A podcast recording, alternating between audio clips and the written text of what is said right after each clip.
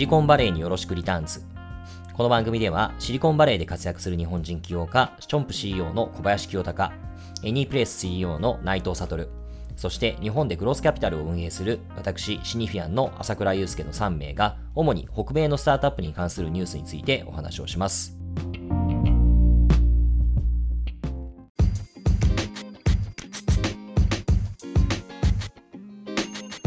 はい、こんにちは、シニフィアンの朝倉です。こんにちは、エニープレイスの内藤です。こんにちは、ラーメンヒーローの長谷川です。はい、えー、前々回からラーメンヒーローのヒロ君に、まあ、エンジェルパッドでの体験をお話しいただいてましたが、まあ、前回はあれだよね、 pitch deck は 3, 3種類用意しようという話を聞かせてもらいましたけれども、はい、えーはい、今回はどどういったお話でございましょうか？えーと、今回は、えーと、その資金調達において、えーと、投資家につながるっていうことが大事だと思うんですけど、うんうん、まあ、その時のそのつながり方の話を、まあ、ちょっとできればなと思ってます。はい、で、えっと、つながり方っていう時に多分一番有効なつながり方っていうのは、えー、っとまあ、紹介だと思うんですね。あのあそうだよね。そうですね。やっぱ米国って、うん、まあ、特にベイエリアなのか分かんないんですけど基本的にやっぱ紹介の文化が根付いていてで、まあ、おそらくあれですねスタートアップがすごく多いので、まあ、投資家側も、うん、えー、外部からこう来たやつを全部さばいてるわけにいかないから信頼する人からの、えー、紹介を優先的に受けるっていう、まあ、ロジックだとは思うんですけど、まあそのはい、どうやってその紹介にこぎつけるかっていう話が、うん、えっとまあ、一番優先度が高いのででその次に、うん、あとはそのコールドメールまあ、要するにまだつながってない人に対して、えー、ミーティングさせてくださいっていう連絡を送ることを、まあ、そのコールドメールっていうんですけど、まあ、そのコールドメールの送り方、うん、もし紹介もらえない時は多分それが事前の策になると思うんでなんかその2つをエンジェルパッドで、えー、話されたので、まあ、ちょっとその話をシェアしようかなと思うんですけどほうほうお願いします。えー、っと一番ですね。まあその紹介のこぎつけ紹介のこぎつけ方で言うとえっ、と誰を狙うべきかみたいな話があって、うん、えーと、それはですねなんかエンジェルパッドのなんか、えーと、その講義の中で、えー、チャンピオンを見つけろみたいな話があったんですよね。でチャンピオンっていうのは何かっていうとそのつながりたい投資家に対して一番なんかその紹介力が強そうな人を探せっていう話なんですけど、うんうん、えっと、具体的にはそれは、えっと、ファウンダーなんですよねエンジェルパッド的には。うん。うんうん、でどういうファウンダーかっていうと、えー、当時、まあ、我々で言ったらそのシードなので、えー、っとまあ、シードに、えー、お金を入れているところが、まあ、ターゲットになるんですけど、えっと、その時は、えー、一番ベストな紹介者は、えー、直近で、えー、シリーズ A ないしは B ぐらいを、えー、クローズした、えー、スタートアップのファウンダー。に、うんうんうん。えー、投資家を紹介してもらうのがベストっていう話があって、うんうん、っていうのは多分、えっと、その直近でっていうのが大事なのはやっぱりそのまだほかほかな状態ですよね。でその、投資家との関係もかなり熱量が高い状態なので、まあ、そういうファウンダーから、えー、紹介をされたっていうことであればその投資家的にもじゃあ一回受けてみようか。あの話を聞いてみようかっていう話になるんで、まあ、そういう人を、えー、狙い撃ちにしなさいと。うん、うん、で多分そのシリーズ AB あたりって言ったのはそのまあ金額金額とかそのフェーズの、えーと、フィットの話だと思っていて、まあ、なんかあんまりにも、ね、 growth stage とかあの10ミリオンとか何百億とか入れる投資家にあってもしょうがないので、まあ、比較的その近いステージの、えーえー、ラウンドをクローズしたファウンダーを、えー、狙いなさいという話がありました。でなんか結構具体的な話で言うとじゃあそれをどうやって進めていくかで言うと、えー、スプレッドシートをまずこうマスターのスプレッドシート1個作れと。で、えーと、一番左の、えー、ですかカラムには、えー、つながりたいその、えー、VC の名前を、まあ、まず書くと。うんはい、で次がやっぱ重要なんですけど、えっと、その VC の中でも自分の、えー、事業とかプロダクトにとって、えー、ベストだと思う人の名前を具体的にそう書いておくと。うんうんはい、で例えば、まあ、こっちの VC だとえっと、一つの VC の中で特定のそのエリアにフォーカスしているパートナーとかがこういるわけじゃないですか分かれて、うんうん、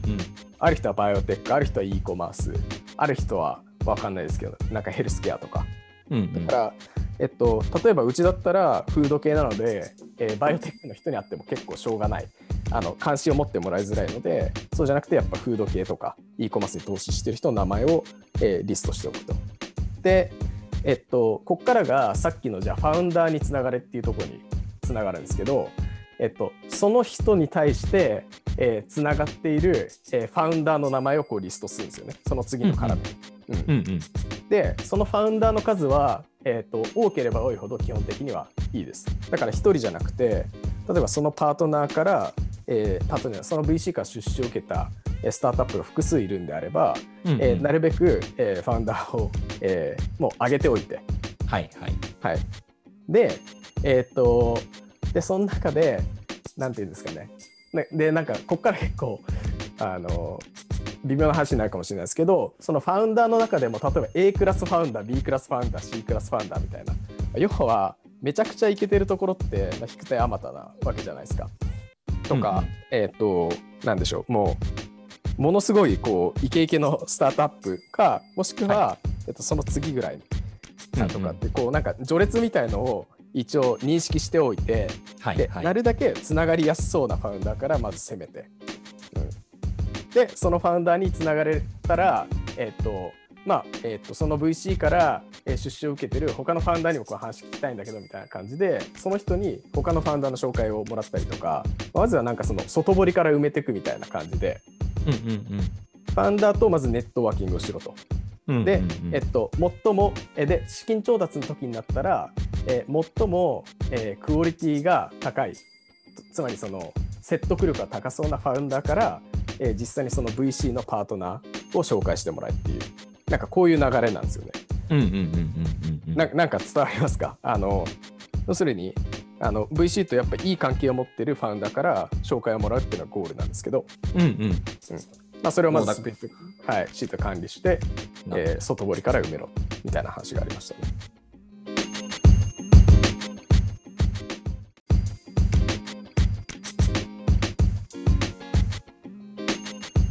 なんですかね、なんか賞を縁とすれば、まず馬をいよみたいな話で、はい、あのいきなりコールドメールで、えーその VC の方に、投資家の方に行くのではなくて、その人と関係性のありそうなファウンダーを外堀で埋めていって、まあ、まずもってその人たちから紹介いただくのがいいし、その、まあ、投資家の人が、この人どうなのみたいなレファレンスを取ったときに、いいリアクションが来るような状況を作っておきましょうということなんですかね。そうですね。リファレンス来た時はもちろん、はい、印象を語ってもらいたいですし、うんまあ、あとはその事前にそのなんですかねさあのファンドレイジングをうまくあのクローズしたファウンダーからあのこいつの話は聞いてやってくれって言われたら、まあ、聞いてもらえる可能性は高いので、うんうんうん。はい、なんかそのネットワーキングを、えー事前にスタートしなさいっていうのが話としてはまずありましたね。なるほど。なんかそのいろいろな手を使ってそのファウンダーとも仲良くならなきゃいけないんだよね。結局そのファウンダーが押してくれなきゃいけないから、うんね、だから初対面とかだと結構ね、関係作りにそれなりに時間使うだろうし、もともと知ってればもちろんそれがいいだろうし、うん。なんかその話で言うと結構最近だとなんかこうコールドイントロよりもコールドメールの方がまだいいみたいな。インベスターもいるけどね、要は無理やり紹介してもらってくる案件ってあるから、うん。なんか本当にそんなくらいの紹介だったら、まあ、直接連絡くれみたいな人もいるし、まあ、もちろん、なんかそれ人そだと思うんだけど、うん、まさにね。そうだからそう今の話もまさにそのコールドコールドイントロにならないようにするためで、まあ、なるべく事前にネットワーキングというかあのいい関係を作って、まあ、なんだったらねコロナなかったら一回そのお茶とかでもさせてもらったらまたこう違うじゃない、うん。いやね友達作るの大事なんだね。うん、っていう話はあったね。特にシードだとこうなんていうの実績もないしさ、うんうん、そういうのが背景で。信用がね、それで担保されるから。なんか俺も、そのアクセラレーター出た後だと結構、 cold mail みたいなのをリンクトインで送っても、結構返ってきたりとかして、うんそれこそ今の、あの、えっと、アンドリーセンにいるあのアンドリュー・チェンとかも、当時まだアンドリーセンいなかったけど、俺、あの、リンクトインで連絡したら返ってきたりしたし、意外とそれでも、なんか工夫すれば返ってくるんだなっていうのあるから、ただまあ、本当に初期の初期でね、1回目の大きなあの fundraise とかだとまた違うと思うけどね、うんうん、間違いない。紹介が大事なんだろうね。そうそうそう。うん。そう。あまあなるほどなと思って。こう多分その話聞いてなかったらまあもちろんその cold mail も有効ではあるんだけどちゃんとやると、うん、ただまあよりどうやったらいい紹介もらえるかっていうのはあのそれやり方はいいなと思って、えー記憶に残ってると。っていうのが、まあ、イントロのもらい方みたいなところで。でまあもう一つ、えー、話すとするとやっぱりその E メールあのコールドメールですね。要は関係がないところから、えー、ともういきなりダイレクトメールを送るというところなんですけど、うんうん、はい。まあ、これは結構、えっと、あの僕個人もなんかそれに従ってやったらうまくいったんで、えー、お話しすると、まあ、一番大事なのがやっぱそのパーソナルにするっていうこと。で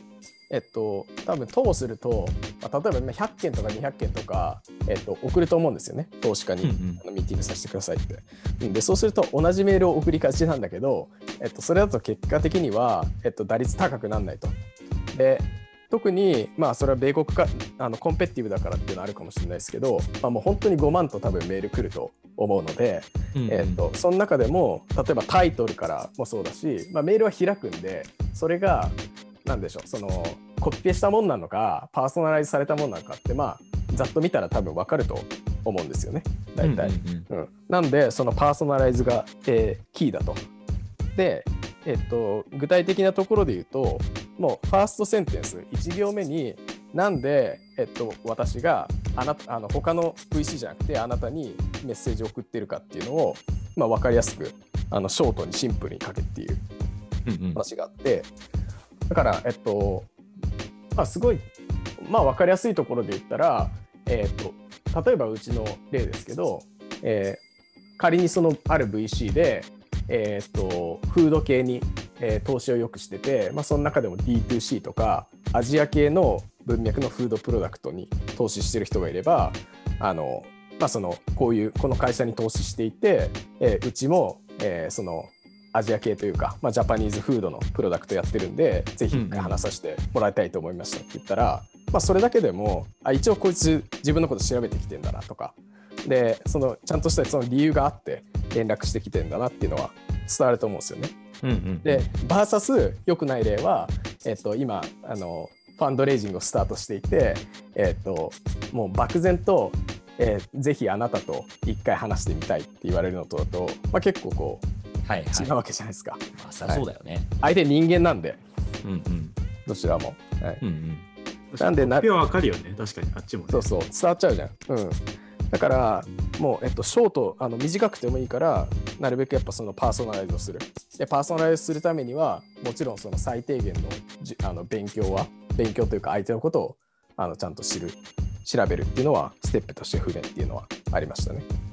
まあ、ワンクッションあるかないかでそれは感じ方は違うよね。うん。いや本当にそうだと思います。だからなんだっけなそうですね。だからそのパーソナライズだから言い方変えるとそのなんかレレバントにしろっていう言葉を使ってたんですけど、うんうん、まあ、相手があこれは自分に、えー、関係のあることなんだっていうのを、うんうん、あのなんで関係あるんだとかなんで関心を持つべきなのかっていうのを分かりやすくしてあげろっていう話をされましたね。口酸っぱく。うん、うん。うん。なんかまあそれって多分セールスとかでも同じ話なわけじゃないですか。ね、なんで、はい、うちのプロダクトを使うとあなたのこう生活が良くなるとか業務効率良くなるかっていうのって話すと思うんですけど、まあ、それをインベスター向けのコミュニケーションでも徹底しなさいっていう話でしたね。ねはい、なんかよくなんでしょうね。そのまあ、これどちらかというと日本を想起しながら言ってますけど日本のスタートアップってなんか同じような連中で絡んでいてなんていうかまあ村だよねみたいな、うん、なんていうかまあちょっと批判的なトーンで語られることってあるじゃないですか。はい、すごいホモあのホモソだよねみたいな。うん、でまあ、そこのなんていうか言ってることの批判的な気持ちも気持ちというか部分っていうのもまあ分かるしあのそれは確かに問題だなと思う点もないことあるはあると思うんだけども一方で、なんでしょうね、こういった人間関係を構築できるかどうかって、それ自体も一種の営業であり、なんかそのファウンダーの人の才覚なのかなっていう気がしていて、骨がないからその関係性作れない、骨あるやつだけ有利だ、まあ、もちろん有利不利ってあると思うんだけども、だけどそれをなんか作っていくのもまた仕事なんだよねっていう点はあるよね。本当にそうです、ね、地方の方とかさ、日本だと東京じゃない人って大変だと思うんだけど、はい、だけどシリコンバレーなんてなんかね、それこそ村じゃないですか、より一層。まあ、どこ行っても同じっちゃ同じだから別に日本のシーンがっていうよりも別にどこでもそうですっていうことなのかもしれないね。うん本当そうですね。まさに。からなんかそのまあ一個だけそのパーソナライズしてうまくいった例をあのお話しするとあこれちなみにその投資家ではないんですけど、まあ、同じコミュニケーションのやり方をこう、まあ、徹底していて、まあ、今でもなるべく。うんうん、で、えっと、うちがサプライチェーンについてアドバイスフードのサプライチェーンについてアドバイスあのくれる経験者あの見つけたいなと思ってた時に、まあ、リンクトインでこう探してて、リンクトインで、えっと、DM を送ったんですけどで、まあ、結果的に今うちのアドバイスをずっとしてくれてる人が、えっと、元、えっとえー、インポッシブルバーガーインポッシブルフーズってあるじゃないですか。あの植物性のパテとかやってて、うんうん、あのビル・ゲイツとかもお金を入れてるところなんですけどそこの当時、えっと、 Chief Supply Chain Officer だった人にあの DM を送って結果的には今うちのアドバイザーになってくれて、まあ、ずっとヘルプしてくれてるんですけど、うんうん、まあ、当時って、まあ、うち全然別にほん、まあ、完全に無名でしたし、えーと、やっぱそれでも彼が返事くれたのもやっぱさっきのそのパーソナライズパーソナルメッセージを送ったっていうのが、まあ、大きかったかなと思ってて、えーと、僕が彼について見つけたのは、えー、彼が昔日本に埼玉に留学してたみたいなことなんですよね。うんうん、でなんか2年ぐらいあのいてたんでその、えーとまあ、うちはこうラーメンの,、えー、のラーメンを広げたくてこういう授業やってて。で、うんうん、あなたも埼玉あの留学してたの知ってて多分ラーメン食べたことあるだろうと。うんうん、でジャパニーズあのただサプライチェーン強いだけじゃなくて、えっと、日本のフードカルチャーについても、えっと、知ってるであろうあなたにぜひアドバイスを一回いただきたいって話をしてそしたら帰ってきて、うんうん、来たんですよね多分。めちゃくちゃ忙しかったと思う。忙しい人だと思うんですけど、うんうん、あのまあ、そういう人でも、まあ、そういうメッセージを送れば、えー、返してもらえることもあるっていうのが一応自分でも体感できたんで、うんうん。うん。まあ、これ大事だなという経験はしましたね。なるほど。はい。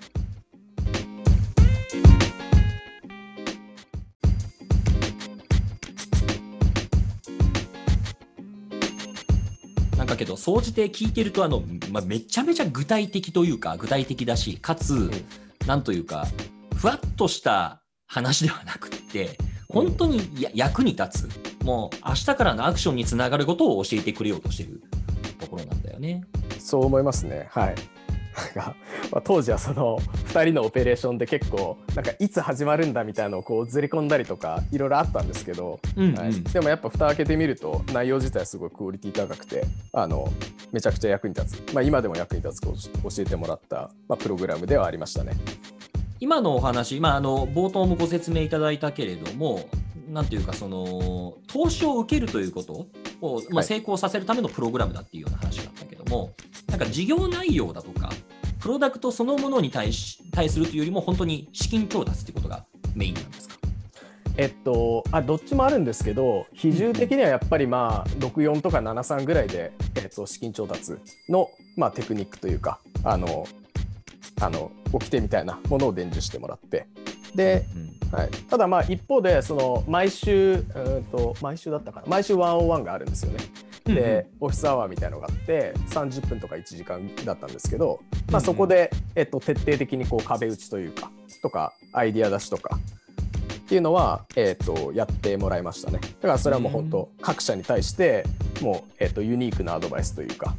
うん、ありますよね。だからうちでうちであれば、まあ、今後こういう、えーと、方針で、まあ、マーケティングを進めていったらいいんじゃないかとかこういうのは将,、将来的には重要になるぞとか、まあ、そういう話はしてもらいましたね。それはどれぐらいの時間 ?1 時間ぐらいやる1時間ぐらいでしたね。はい。なるほど、なるほど。はい、で、なんかその中で宿題が出されて、来週までこれやってこいみたいな、これ大事だから、うん、はい、で、また1週間後キャッチアップしようっていう感じで、まあ、いい、えー、いい塩梅の、まあ、プレッシャーもかけられつつ、進めていくっていう感じの3か月でしたね。ペースメーカーになるってことだね。そうですね。なるほど。エンジェルパッドって、えー、日本人で入ってるの、ヒロ君が1人目だと思うけど、なんかこう、うん、後に続く上で、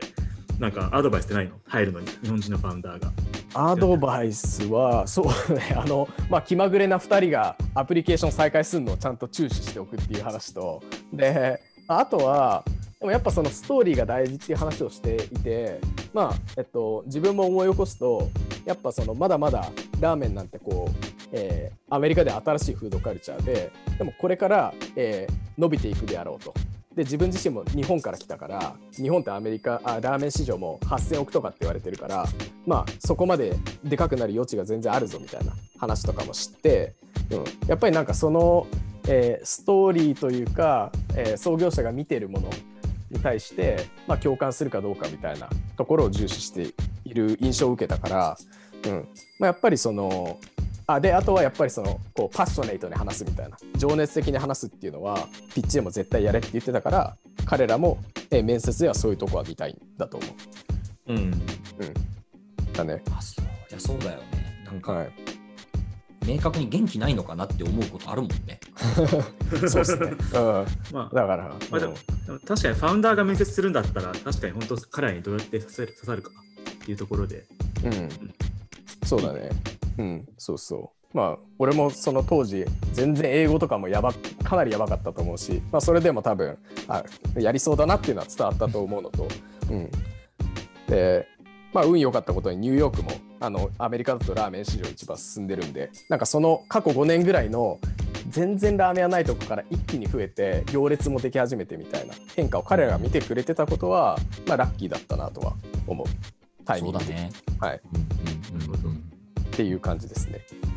わかりました。すいません、ちょっとまだまだエンジェルパッドのお話は伺いたいのですが、まあ、でもまだまだ話すネタあるよね、きっと。あの、はい、あの、もうちょっと整理したらあります。多分。ちょっとじゃあ今回すごいいい話聞いたので、またちょっと次回のお楽しみということで、はい、ぜひまた続けてやっていければと思います。はい。はい。はい。ということで、今回ありがとうございました。こちらこそありがとうございました。はい。準レギュラーのヒロ君でした。はい。